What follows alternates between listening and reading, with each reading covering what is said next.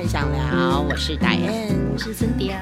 有人说蒙特梭利呢就是娃娃车，我曾经呢去拜访一个教授，他就告诉我说啊，蒙特梭利呀就是路边的娃娃车吧，黄色红哦不对，黄色绿色的那个，对对对，黄色绿色红色还有红色。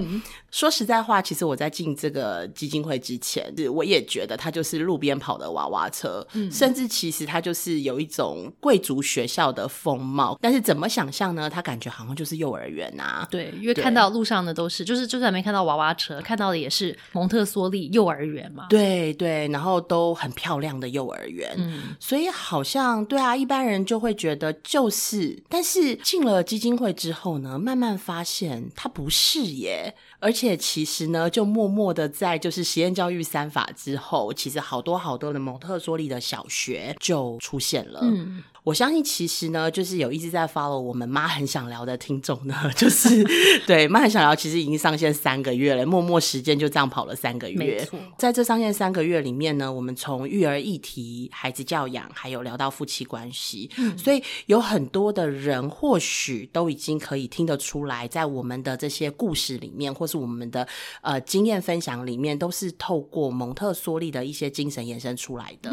我觉得 c i n a 也常聊到蒙特梭利对于你来说其实就是生活嘛，对蒙特梭利生活的实践者，所以今天我们就来聊一聊，对啊，或许可能应该也有很多人想要知道这两个人到底是干嘛的呀？这两个妈就是哦，就知道你们是妈，这两个妈是谁啊？是哪位蹦出来聊的这些东西？然后这些东西是随便乱聊吗？还是它其实是有核心的？嗯，对。但我相信，在我们努力试着把我们生活的故事经验整理出来，然后其实是蛮扣合。我们认识的蒙特梭利的这样子的精神，在我们的生活中实践。那我知道 Cynthia 在认识蒙特梭利其实也很长的一段时间了。那我们今天先来了解一下，就是 Cynthia 跟这个蒙特梭利的相遇的这一段故事。怎么我我只在讲我的伴侣有没有？我跟我的我的蒙特梭利是如何认识的？而且我刚刚就是在讲的时候，我自己脑中还浮现蒙特梭利奶奶的画面呢，在站在我旁边吗？好，这时候我就要讲，很有趣的是。在我还没有成为妈妈之前，我根本不知道什么是蒙特梭利，所以我根本也因为我那时候没有想要生小孩，所以我就不会去关注说什么哪里有什么幼儿园啊，甚至看到娃娃车我也无感，我就会觉得说哦，这是很像我小时候幼儿园的娃娃车，可是就这样子，所以我也不会去看它是哪里来的幼儿园啊，哪里来的娃娃车啊，经过路上的那个各种幼儿园，我也不会有任何感觉，所以我就让它过去，像 Seven Eleven 一样。但是呢，因为我自己生了小孩之后，我才接触了蒙特梭利，因为我在帮我女儿找幼儿园，但是因为幼儿园很多嘛，有各种不同从幼儿园啊。然后这么多选择，所以我那个时候。变成妈妈的时候呢，唯一能做的就是去问亲朋好友说：“那请问你小孩到底在读什么学校啊？然后他们读的怎么样？你喜不喜欢？”所以问了一整圈之后，就发现了一个很有趣的事情，就是有点像在做 survey 的概念嘛。就是我有很大比例的朋友的小孩都去蒙特梭利的幼儿园，所以呢，我就想说，那就先从这个开始嘛，至少知道是一个 OK 的学校。所以呢，我就去参观蒙特梭利幼儿园，因为我不知道什么是蒙特梭利，我还一直把它念错，说蒙梭特利啊之类，我就不知道，对我就不知道到底是什么东西。蒙娜丽莎很长，对，就是很绕口。我会觉得说这个学校很奇怪，为什么要取这么长的名字？嗯，所以呢，我才去了之后呢，才发现说，其实蒙特梭利，它其实是这个蒙特梭利奶奶，就是刚刚导演讲到的蒙特玛利亚蒙特梭利医生的名字。那因为我们习惯，因为他是一个意大利的意大利人，所以我们的习惯是把西方人的姓当做就是称呼他的方式嘛，就是玛利亚蒙特梭利，我们就称他为蒙特梭利，所以就一直这样说，他是蒙特梭利幼儿园。好了，所以我去了这个幼儿园之后，才发现其实它里里面很多的核心的理念的一些做法，其实跟我跟我先生在追求或是想象中想要给我小孩的教育方式，其实有很多的共同点。嗯，就比方说适性的学习啊，就是依照小孩朋友小朋友的不同的个性的学习，让小孩子可以练习自己做，或者是从日常生活里面去做学习，而不是可能就是真的是坐在那边排排坐，从教科书啦，或者说从知识上去做学习，比较像从日常生活中去学习不同的东西。然后怎么样去做一个独立的能力的人，跟心里要有爱的人啊，一个善良的人嘛。因为我们不希望说我小孩变得很聪明，好好潜能发展的很好，可是他可能像小恶魔一样。那我觉得其实这样很可怕。对，所以我反而真的是希望他可以当一个心心里很善良的人，会去帮别人设想的一个人。OK，那你在这个环境里面有看到吗？有哎，我觉得应该是说，刚开始的时候其实没有办法看到这么多。刚去参观的时候，你看不了这么多嘛。但你可以看到这个环境跟外面的环境，可能房间我想象中的幼儿园，或者我回想中我自己印象中的幼儿园，其实有很大的差距。嗯，因为我以前想象的幼儿园，因为就是很多小孩，所以小孩势必对我来说就是很多的嘈杂。对，就是啊，然后跑啊，有没有？因为小朋友就是玩啊，兴奋啊，然后尖叫。对我最怕。所以我去那个幼儿园参观的时候，我就觉得很奇怪，因为那个地方很安静。然后我想说，这地方到底有小孩吗？因为小孩的地方应该就不会是这样的环境。嗯，但我发现的确有小孩，也有大人，只是那个地方很安静。然后小孩们都是这样子，在里面没有奔跑，慢慢走路，然后好像都在做一些事情。那那些事情看起来也蛮特别的，好像就是跟我自己在家做的事情差不多。他可能就是。坐在那边切香蕉，切香蕉给自己吃，或者是可能切蛋，然后也有人在倒水、浇花、洗手。然后我想说，这感觉好像他其实在家，可是他在一个幼儿园。嗯，然后也有大人，只是大人没有像我自己在家一样子下指令说：“哎，小明，你赶快去倒水啊！哦，你记得要洗手啊！鞋子要脱掉，鞋子要放鞋柜啊！”就是很多的那种啊提醒，提醒很多嘛，对不对？可是你想象，我有两个小孩，那如果一个教室里面假设有十个小孩，那个老师不是应该一直在发号指令吗？就是。轮流嘛，就是小孩一二三四五六七八九十，每一个就轮一个提醒，就轮回来。他不是一直在讲话嘛？嗯，可是都没有，那个地方都是一个安静的环境。然后我连大人在哪刚开始也找不到，因为他太安静了。然后他其实是在教室的角落，所以很奇怪，这个教室好奇怪哦，没有大人，然后小孩都这样子，好像着魔的一直在那边做工作做事情，让我觉得蛮讶异的。那那是我我去看的时候，我的小孩其实还很小，所以他还没有进入那个会尖叫，然后会跑来跑去的阶段。他那时候可能才两三个月，所以我的小孩还没有到那个阶段。可是我想象中我的印象中的那种一岁到两岁小孩，应该就是跑来跑去啊，有没有尖叫啊？然后可能很很嗨的这样子。嗯，可是你比较害怕的样子嘛？对我有点对当妈的我有点怕怕。嗯，但是那个地方的小孩都没有。然后我觉得让我压抑的，其实是我发现说，哦其实我以为小孩好像要么就是很吵，要么就是就不能控制自己的情绪嘛，或者他到底要能做不能做的事情。但是我觉得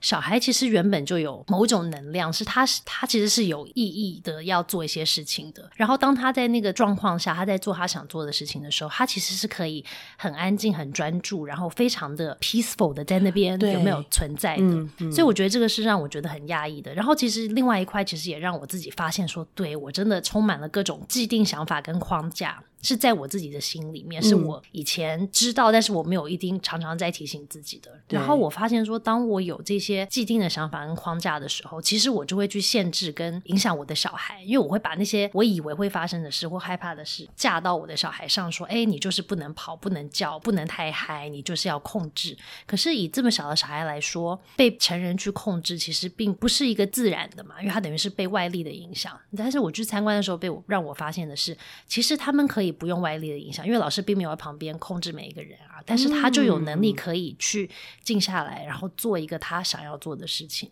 为什么我的小孩后来要去蒙特梭利的环境的其中一个很大的原因，是我发现当他在不一样的环境的时候，他可以摆脱像类似我这种控制欲很强，就是用指令方式去说哦，你现在做这个，你现在做这个。他如果摆脱这样子的状态的环境的时候，他其实也过得很好，然后还可以做更多的事情。因为我自己还放不掉我那些种种框架嘛，自己还没有预备好。我觉得我真的很需要让他在白天的时候可以摆脱我一下，可以去在这样的环境去，对不对？做自己不一样的自己。那他。晚上回家，那就没办法，只好认了，因为他的妈就是控制欲妈，对，所以晚上回家至少短暂的那几个小时，他跟我相处。但是我觉得，因为我的小孩到了这样的蒙特梭利环境之后，我也会被影响，因为我会去观察他的教室，或者是我会去上一些父母的课程。哦，所以我觉得其实潜移默化会让我慢慢去提醒我自己，说，对我其实要看到我自己有这些框架之外，我要试着去面对跟处理他们啊，有时候要接纳他，有时候要去做一些改变。我觉得有一个是 Cinda 足够认识他自己，知道就是自己在什么样的状态，这个时间点可能把孩子送到学校里面，在那样子的环境，可能对你们都是比较好的。我觉得有时候时候是我们知道，但我们不想看到一些事情，就是可能我们会觉得哦，或者是因为我看当我看到事情的时候，我就要处理它，然后当我没有准备好，或是我觉得其实很麻烦，可能要花很多心力，可能会有点辛苦的时候，我就觉得说啊，算了算了，我就宁愿就当做没有这回事。嗯，但是有些时候，我觉得当了妈。妈妈了之后呢，我们就非不得不去看到很多东西，因为我们会发现，我们会把很多的自己可能以前过往的一些经验，不管是可能在原生家庭的经验，或者是可能其他的伴侣关系，或者甚至朋友关系上的这些各种的经验去。就会把它带在我们的各个关系当中，嗯，然后呢，一不小心被诱发的时候，就会有一些情绪跑出来。但是有些时候，我们就只会看到说这个情绪，我现在好生气，或者我现在好伤心，我好不舒服，嗯，但是我们就不知道它到底是从哪里来的。我们以为是当下那个情境，或者是那件事，或是那个人说的那句话导致了这件事。当了妈妈了之后，我就发现说，常常会有这些情绪会跑出来啊，因为我多一个对象，我的小孩，一个很亲密的人，会去诱发我那些情绪。嗯，但是这些情绪的来源，原来不是他讲的那个话，或是他做的那个事，而是背后可能也诱发了出我可能曾经体验过的某一个事件，然后那个事件我可能没有真的。去面对他跟疗愈他，然后他就一直卡在我的一部分嘛。所以当我的小孩可能对我说了一句话，我就觉得说：啊，你挑战我，你觉得我不好吗？你怎么可以这样不尊重我？但是其实是某一个点诱发了这样子的感觉。但做妈的时候，我就发现说，对我需要回去去看到一些这些事情。当我看到的时候，我就比较容易可以脱离当下的那个情绪，比较第三者的方式去看这个事情的时候，其实我比较不会跟着情绪走，然后把那个情绪再发泄到我的小孩身上。这样讲起来，孩子送到蒙特梭利的这个环境，就是除了对孩子是一种帮助之外，嗯，好像对于就是你自己本身，就是在生活跟在工作领域上面，其实都有一些很大的改变。其实我当初也没有发现，其实是因为当那个时候我女儿可能一岁多的时候，嗯，我去看了一个心理师。一般人去看心理师的时候，就是很快乐的时候，你不会觉得说，哎，我现在要去跟我的心理师咨商或是聊一聊。但是原因就是不开心的点是。因为我会发现说，在我女儿可能一岁前、一岁多之前吧，我觉得我其实是一个很快乐的妈妈，就是我不太容易会有任何情绪。因为呢，我就觉得啊，没有关系，反正事情就是这样子啊。然后她有情绪很正常，然后呢，我也会觉得很很容易可以接纳。嗯，那因为她也不太容易可以被我受教嘛，因为我很爱说说教，所以他也听不懂啊那么多。我等只能讲道理给他听，可是他听不听得懂，我就对他的期待就是零，因为我觉得说哦，我说我的啊，你听得懂就听得懂，你不听不懂的话，也是不是？正常，所以我觉得在那种没有期待的状态的时候，是不太容易会失望，因为你的期待很低嘛，没有期待，所以呢，当实际发生的事情的时候，跟你的期待就不会有落差，然后没有落差的时候，就不会有负面情绪，就不会生气，也不会失落。嗯，但是呢，随着我的女儿，我觉得她的能力越来越强了，讲的话越来越多，越来越能沟通，我对她的期待就开始默默的慢慢升高。所以因为这样子的时候，期待变高了嘛，所以就会发生，哎，我的期待是这样的时候，事实。跟她就有落差，然后我就开始有负面情绪。然后我就发现说，哎，这个事情怎么会发生？因为我以为我那个美好的妈妈状态可以持续到一辈子嘛，我以为我就是一个很完美、就是开心的妈妈。但后来发现说不是，哎，我其实也会因为跟小孩的互动，我还会有情绪。所以第一个冲突是来自于你觉得他已经长大了，然后应该具备某一些能力，嗯，可是他又没有达到这个能力的时候，你的情绪会起来。对，我就会觉得说，我已经跟你讲了，然后我知道你也听懂了，但是你做不到啊，那我就会觉得说，为什么呢？对，所以我就会开始有情绪。嗯，所以那个时候我就觉得我可能需要去看一下心理。师因为我觉得应该是可以回归我原本的状态，调节到你的那个期待值跟现实值是比较接近的嘛。所以后来我就去看了一个老师，他就教我方法，他就说：好，其实我跟你说，你可以试试看，当你的情绪来的时候，先第一个你要先察觉情绪来了，说哦，我现在很生气。然后察觉到有情绪的时候呢，过往的我们就会跟着情绪走，说我对我超气，然后你怎么可以这样子啊？然后就开始噼里啪啦骂或是讲或者什么的。但是后来他就说，你就当下就察觉到你好生气，然后停一下，然后你回归你身体的感觉。因为当我们生气或是有情绪的时候，其实我们的身体有各种感觉，只是我们都长时间的忽略那个感觉之后，我们就没有感觉，就麻痹了。他说你回去观察一下你的身体啊，当你很气的时候，你身体哪里有感觉？那对我来说，我大部分有负面情绪的时候，我的感觉全部都是在我的胸口，所以就是可能胸口有某种感觉。那他说对，那你就停下来感觉一下那个感觉是什么样的？是他说你试着用一些语言去形容它。比方说，它有没有温度啊？它是热的还是冷的？还是没有温度？所以他说，你就是用各种方式去形容一下你的这个感觉的那个地方到底是怎么样的，它有没有颜色啊等等的。你去练习了之后，你回归了身体之后，那你再观察一下当下你有什么不一样的感觉。所以我就回家跟我小孩练习的时候，发现说太神奇了。因为那个方法，当你去专注在你身上那个各种感觉的时候呢，你其实你就抽离了，抽离了当下你小孩到底在干嘛，跟当时他讲了什么，跟做了什么让你好生气，就一切就抽离，然后你就会变。变成比较像是在看电影的概念，就是原本我们是在里面演的那个演员嘛，就是你跟你的小孩就是演员，然后在里面演的很入戏，充满了情绪。但是呢，当你抽离看，像你在看电影的时候，你就会发现说，哦，对，那个小孩他其实这样做，他有他的原因，他有他的情绪是这样。然后你有你的情绪，你有你的感觉，也有你的原因嘛。但你就可以抽离的去看。然后重点是因为你停下来慢下来的时候呢，你就没有先被情绪给带走。那有一些机会，你的那个逻辑的那个逻辑脑有机会跳出来说，哦，状况就是这样子，不要想太多，或者是说你现在很激动，你可能需要去冷静一下，对大家都好。那个逻辑脑就有。会出来，所以于是我就练习了这个。但是后来我多认识蒙特梭利之后，我就发现其实这样子的内观，就是看到自己跟看到你的小孩，看到你周围的这些周遭的人跟人事物到底发生什么事，这样子的观察的能力，其实是在蒙特梭利的理念里面一个很核心的、对核心的部分。所以当我们有能力可以去不带批判的，或者是不带一些情绪去观察别人，然后呢，也用这样的方式去观察到我们自己当下我们自己到底是怎么了的时候，其实。外面的外在世界的事情都是在演同一出戏，对不对？不是因为这样子，然后戏就改啦，或者是说就换了演员，但都是同样的人，同样的戏，只是我们当下的心境、思维改的时候，其实那个整个的情境都会变。然后我就会发现说，其实为什么有小孩，其实还蛮好的一个原因，是因为小孩，我觉得他可能或许因为他真的很纯真，有没有？他没有像我们已经是大人，就是有很多的想法跟很多的习惯已经养成，他们就是很自然，他有情绪就是有情绪，没情绪就是没情绪，他们就是很直接。所以我觉得他们就会是非常好的练习对象，因为当我发现我的心念改的时候，他瞬间下一秒他就改了，然后我就说，哎，这实在很有趣。所以我后来就发现说，反正当妈，我就把它当做一个生活中的修行。对呀，真的觉得 当妈真的就是修炼来着，而且我觉得我自己啊，就是特别愿意，就是为了小孩。调整那个舞步，就像你刚刚说，你变了，他就变了。所以我真的觉得，就像在跳双人舞啊。我们以前在做婚姻关系的时候，也就是说，关系里面的这个互动，就像双人舞，你进一步，他退一步，那这是最和谐的方法嘛？不然就会互相踩。对，冲突的时候都是你进一步，他也进一步，然后两个人就双方踩到对方了。不过我觉得刚刚啊，可能你在讲那个，就是呃，情绪是圆的，是三角形的啊。或许可能有人在心里就会想说，神经病。我都已经情绪来了，还在那边想我到底哪里紧紧的，然后哪里三角形或什么？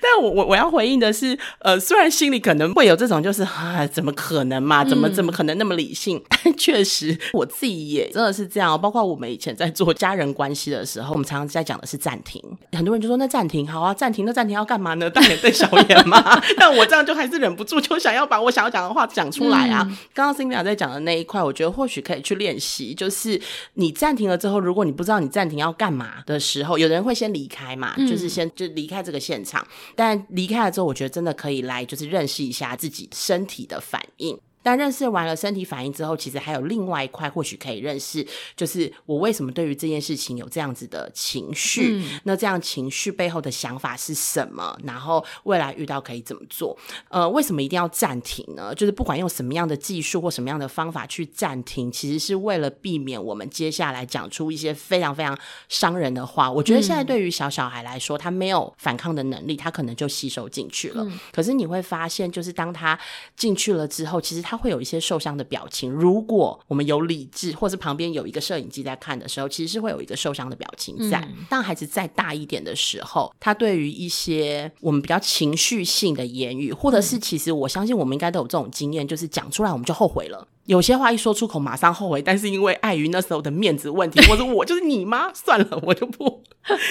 所以我觉得刚刚在提到，就是说，在这个冲突的当下，就是如果每一个人都可以练习，就是暂停的时候，可能那个后面的，如果我们不暂停的话，继续关系修复可能需要一个礼拜的时间。嗯，但是如果我们会暂停的话，可能那个关系修复十分钟就 OK 了。嗯，而且我觉得重点是刚刚导演讲到，它是一个练习。所以以前刚开始的时候，我觉得我们也会有某种期待，觉得说我开始用这样的方式，或者说暂停的方式之后，一切就会 OK，然后我也不会不开心，我的小孩。孩也不会有很多情绪，然后我们就会万事 OK。可是其实并不是，因为他其实就是像就是像小孩在发展一样嘛，他就是有类似像一个波浪形的一个状态，就是哦，你一定会经过一个刚开始的蜜月期，就是啊，好像一切都很好，然后就会进入下一个阶段，练一练有练没练，好像没有差距这么大，对不对？然后就觉得说我还要花那么多呃努力，每次要停下来，嗯，所以你会觉得说哦，进入一种麻木期或者是麻痹期，觉得说啊，好累哦，好辛苦，要不要继续做？对。那如果你那个时候就放弃的时候，就放弃了嘛。但是如果你愿意撑一下的时候，你就会发现说哦，那我再继续做，它其实还会有它不一样的一个结果。但是它就是一个过程，而且我觉得在过程里面你会发现很多不一样的事情。然后就像翟燕讲的，很多时候当我们停下来，我们就有机会去看到我们的小孩，或是看到我们的伴侣。嗯。然后同时慢下来的时候，我们更有时间去看到自己。然后呢，如果真的不小心言语上或者是肢体上伤害了别人的时候，我们有修复的机会。因为当我们情绪可以冷静下来的时候，我们可以跟对方去讲说，对当下做的事情，我觉得不好的，我可以道歉。然后为什么我会这样子做？那我觉得像我跟我自己小孩的练习的过程里面，对我来说有很大的帮助，就是这个修复的过程。就是我其实会跟他一起分享，我们可以一起做这个事。然后呢，我们有时候情绪真的很不好的时候，我们就会先分开一下，就是他去他房间，我去我房间，然后大家深呼吸。那有时候这个冷静的过程其实要蛮久的。我们有时候会下午发生一个情绪不好的事，但是到晚上他们睡觉的时候，他们才有办法可以大家都情绪很稳定。然后我们其实就会在送上床睡觉的那个仪式里面，会有一块会说：“哎，对啊，今天下午我对你讲话口气不好，我很抱歉。”然后同样的，我的小孩也会跟我讲说：“对我也觉得我们今天吵架，我也不开心。”然后我们就会讲一下说自己。为什么当下要做自己做的事，或是讲要讲的话？因为有情绪来的时候，你很难好好的说清楚，对不对？就是只是想要防卫跟保护自己。但是当情绪冷静的时候，我们就会分享。分享完之后，我们就会抱一抱，就说：“那我们下次再试试什么方法，继续努力一下。”嗯，对。所以我觉得，对我跟我的小孩的亲子关系上，我觉得这样子的练习其实对我们帮助很大。尤其现在我们的小孩，我的小孩已经小学了嘛，所以我觉得他们从很小的时候慢慢跟我开始练习，到现在，我觉得我可以看到他们也更有这个能力。去看到自己的情绪跟对方可能有的情绪，然后我们可以因为有这样的一个习惯，我们会有办法可以对话跟帮助互相去修复我们的关系。所以我觉得这个在我们现在目前前置青春期的关系上面，其实有很大的帮助。就像我的心理师跟我讲的，他说青少年的小朋友，他其实不是不知道，但是他只是知道，但是他没办法做到。那我包，我觉得包括小小孩也是一样，他不是不知道，只是他就是没有办法做到。他可能情绪让他没有办法做，或者是他可能真的自我控制能力还没有养成嘛，对对不对？他的大脑发展也还没有好嘛，所以他就做不到。可是不表示他不知道。但是当妈妈的，他说你如果不念一下，你是不是觉得你当妈没有做好，你失责了，对不对？你要告诉他对错啊。所以他说，对你还是念你的，但是尽量就是在。两分钟、一分钟内把它念完，不要一直漏漏等着讲一个十次，不同换切不同方法讲，然后你就讲一次重点。然后就讲，你也你该念的也念了，然后他也知道了。但是你心里的期待要知道，他知道不一定可以做到。他说，包括青少年，就算他已经比较成熟了，十件事情里面他可以做到两次，你就要觉得拍拍手了。他可以做到一次，就真的是很正常。所以我们的那个期待值也要调整到，说他其他那个八次都没做到是很正常。对他做到，觉得说哦，这个是特例，好，谢谢，今天是好日子。青少年还有一个啊，就是他没有做到，有的时候其实是故意不做到，因为他在探视，就是我做到什么样的程度，嗯，然后。呃，如果做到这个程度，你我来测试看看你的反应是什么？对啊，我觉得小小孩也会这样，他要测试底线嘛，对吧？他要测说，哎，这样子，那妈妈可不可以？妈妈会不会生气？哎，这样子，爸爸可不可以？所以他一次要测很多次，对不对？所以我觉得很多时候真的是这样子。包括我觉得我们现在是成人，我们常常也在测我们的另外一个另外一对另外一半的底线啊。所以我觉得这个测试可能是人性的一部分。对，所以我们就接纳吧，接纳他人也接纳自己的这一个部分。呃，二二八连假不才刚过嘛，然后我们就跟就是朋友的小朋友一起出去玩。这个时候，其实你最担心的就是说，如果自己两兄弟玩，就是玩在一起或者打在一起，那就都是自己的小孩嘛。但你就很害怕，就是他去影响了别人的小孩。所以呢，有一次他在玩，然后别人的小孩子就哭了，嗯，然后就去找他妈妈，然后大哭。我从远远就听到了，我赶快过来，然后就说 他做了什么东西，然后就这种语气哦，然后。他整个就觉得很难过，然后我朋友就说没有啦，刚刚是怎样怎样怎样，但他很生气啊，他就跑走了。然后呢，我那时候你知道，我就是一个就是哦，觉得不行哎，这样子我误会他了，当下我一定要去赶快解决。然后我就去抱了他，我就说他很生气哦，一直要挣扎，然后不要让我抱他。然后说我跟你讲一下了，妈妈刚刚误会你了，真的很不好意思，因为我过来听到那个哥哥大哭，我就觉得很紧张，而且你知道你力气比较大，所以我就很担心你就是把人家弄痛了。然后我说，但是我真的。的要跟你道歉，对不起。嗯，我觉得有时候，呃，我现在自己也在学学习，就因为我觉得我算是一个蛮强势，在关系里面蛮强势的人。嗯，但是就是对于孩子，有的时候我觉得强势。但是误会他了嘛？对我会我会学着就是示弱，就是跟他道歉，嗯嗯，让他知道其实父母不是无所不能，嗯，对，就是永远都是很厉害的。那当他看见就是父母也会示弱的时候，我想要让他看见的就是，即便是大人他也有弱的地方，那他会去道歉。而且我觉得你讲的这个就是呼应到我们刚刚讲为什么这一切都是类似像修行嘛？因为我就发现说，因为小孩就是一个我们愿意为他屈服，或者是愿意为他软下来跟道歉的对象的第一个对象。但是我觉得，相对我们对伴侣，或是我们自己的父母，或是其他可能跟我们很亲近的朋友啊，有时候我们还真的软不下来，因为我们就是习惯，就是我要保护好自己啊，我要强势啊，我要有情绪，我为什么不能表示出来？这样子，相对我们就很难软下来。然后尤其当下。如果当对方也没给我们一个台阶下的时候，你就就上想下你也下不来，对不对？就整个是面红耳赤，不行嘛。所以呢，我就觉得说，哦，我们其实，在跟小孩练习很多次了之后，其实我们就比较容易可以把这样子的能力运用在其他的关系上，因为我们有一些小小的练习了，逐渐先预备好自己去做这件事。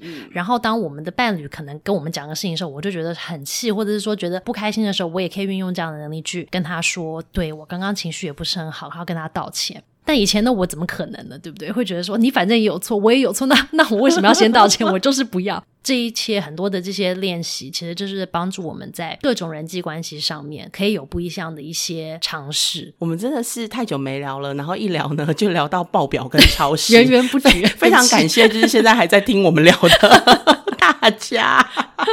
OK，那最后最后，如果我们要跟就是成人们说一个跟蒙特梭利就有点启发的一句话。其实我觉得，不管是不是蒙特梭利，我觉得其实就是很多的生活哲学，或者是宗教也好，或者是一些不管是我们的东方的思维的一些一些哲学，或者是西方的哲学，我觉得其实大家讲的都是一样，都是怎么样去当一个人，怎么样用什么样的方式去看世界，我们的人生，我们的生活，包括我们做父母这样子的一个角色。很多时候，我们用不同的方式去去看的时候。其实事情就会变得不一样，就是很多时候难的就是当我们知道了道理，我们知道什么样是我们觉得是对的的时候，重点是很难做到。因为你知道跟做到其实是有一大的段的距离，距离对。然后很多时候我们其实反而因为这样，我们也会对自己很苛刻，会觉得说，对我明明知道我不该大吼大叫，我明明知道我要停下来、慢下来跟控制情绪，可是我就是做不到。然后我们就会回归，又会觉得说啊，都是我不好啊，一定是我怎么怎么了，很多的责怪，或者是责怪对方，都是因为他，所以我就情绪不能停下来，都是因为他激发了我，激怒了我。但是其实很多时候我们就是要透过很多这些不同的不断的练习。然后帮我们自己可以发现说，对我是可以去调整跟发现当下的状况的不同。其实我们在练习好几年之后，其实你就会发现，今天的你跟可能十年前的你就会是很不一样的人。对啊，我自己也有这个感觉。不管我们今天在这一次对谈里面讲到了多少的技术层面的东西练习啊，然后我们可能要增加更多的观点对于一件事情，然后从现在大家听到了到做到，其实这真的非常困难呢。就是我觉得，相信即便我跟 Cynthia 我们两个人在生活当中，有的时候可能还是会忘记，真的情绪来的时候还是会忘记。当妈的其实也不需要太苛刻自己，说实在话，嗯，只要我们有一次。记得，或是有几次记得做到，嗯，我觉得我们就进步了。对，生活当中就是在这样，可能现在是十次，然后才记得一次，但越之后你可能变五次一次，之后可能两次一次。有的时候情绪起来，可能要十分钟才会消，但后来可能变成是一分钟，我就可以把这个情绪就先就先让它释怀了。对，所以就是生活里面不断的彼此激励，然后鼓励自己。也欢迎大家，就是有任何想要听的或聊的，都可以，就是让我们知道。嗯，其实当初我跟 Cinda 我们想要做妈很想聊的时候，就是希望带给大家，就是我们没有要跟大家就是说道理，就是说一个好妈妈应该要怎么样。对对，因为其实真正的也没有一个什么叫做好妈妈。我觉得只有就是你跟你的孩子相处，如果觉得很愉快的话，其实是好妈妈也是好孩子呀。然后我们也不希望给大家太多压力，好像我没有做到这个，就是我真的做不好了。透就是这也是我们当初就是想要做这样子的一个节目，想要聊我们自己的生活，因为我们也都不觉得我们是完美，我们在生活里面都还在进步。那我们只是想要把这样的故事分享给大家。